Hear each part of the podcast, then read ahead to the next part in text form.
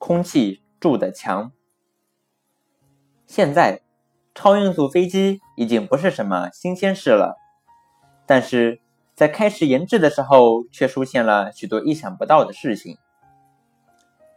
声音的速度约为每小时一千两百千米，在实验中，飞机的速度达到每小时九百七十五千米时，一桩意想不到的惨案发生了。发动机突然发出雷鸣般的响声，在人们还来不及反应过来的眨眼之间，正在高速飞行的飞机便被炸得粉碎，好像迎面撞上了一面无形的大山似的。在以后的多次实验中，又连续发生了几起类似的爆炸。飞机前面什么也没有，只有空气。难道？罪魁祸首是空气吗？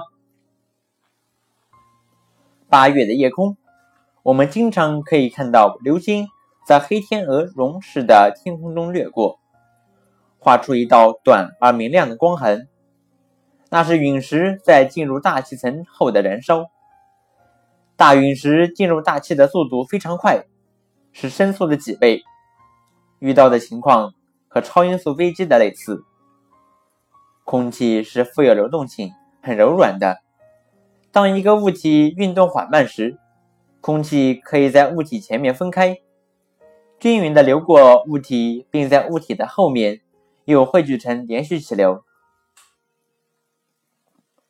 如果物体以超音速运动，物体引发的空气扰动就来不及离开物体，因此在物体的头部引起压缩。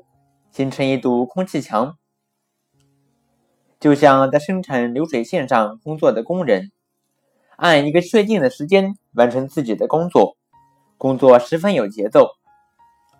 如果开始的工人干得特别快，效率是别人的一倍或几倍，产品就会在流水线上堆积起来。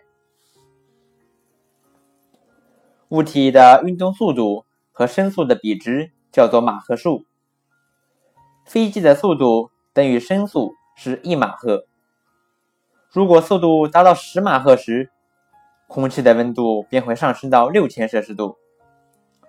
自然界一切已知的物质都会被气化。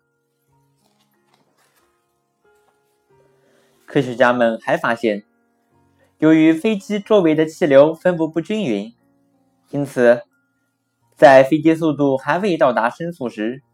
也会被空气墙撞得粉碎。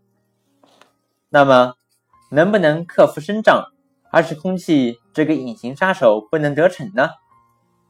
科学家们的答复是肯定的。